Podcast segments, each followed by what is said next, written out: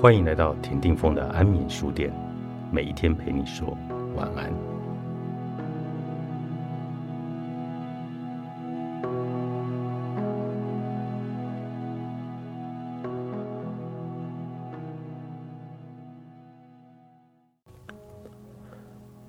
有一次我演说完，某一个人对我这样说：“你的韧性很强。”我每回演讲一定拿自己数度破产时遇到的事来开玩笑。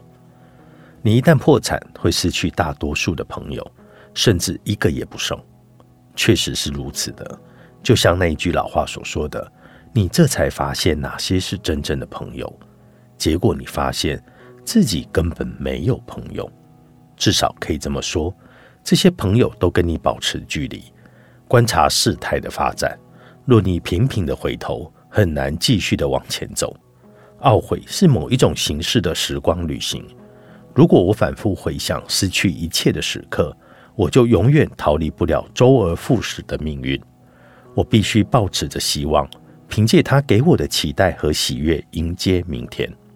在今天暂时停止这部电影中，比尔·莫瑞一旦爱上某一个人，就能够展开新的人生。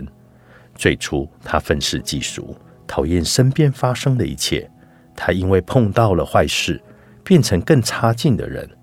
这显出他脆弱的一面，可怕的坏事让他变得比以前更坏。但一般人正是这样，人遭受创伤后就会有某种创伤后压力的反应。日后若再遇到类似的负面事件，能采取何以的作为？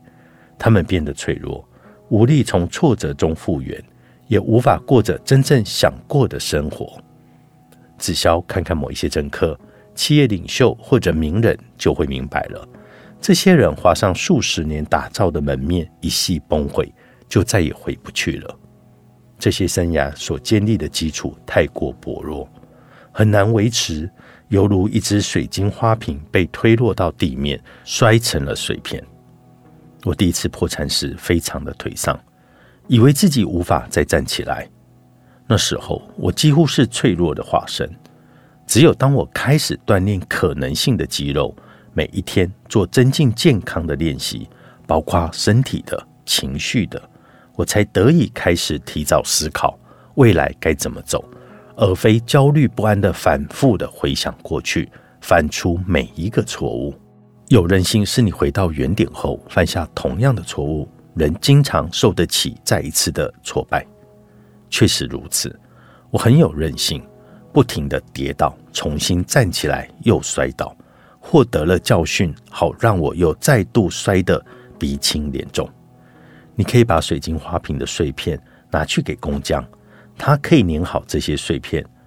但如果你照着把花瓶放在桌面边缘，而你家的狗又喜欢跳到桌上，那么你或许有承受挫折的韧性，但你并没有变得比以前好。有韧性。当然没有问题。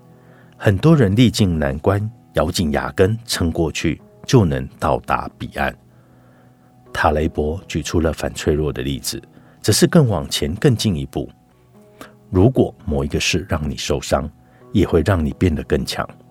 等到我公开说出自己过去所犯的错误后，我才找到我口中真正的成功。我开始在部落格中写出这些事。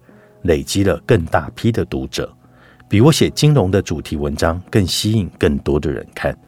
公开铺露自己的弱点，承认错误，也给了我一些教训。我领悟到，若是我没有每天写下十个点子，很快就会丧失创造力。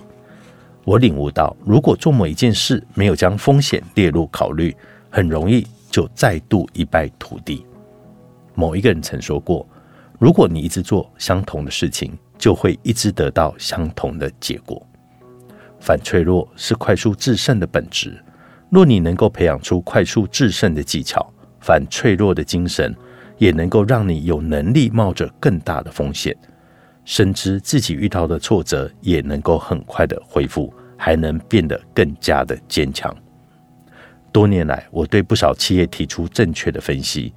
但是也无法能够针对黑天鹅事件建立正确的模式，因此我现在会建构投资组合，如此一来，就算有坏事发生，因为我有相当多元的投资标的，便会有机会在危机中处于优势，并且从中获利。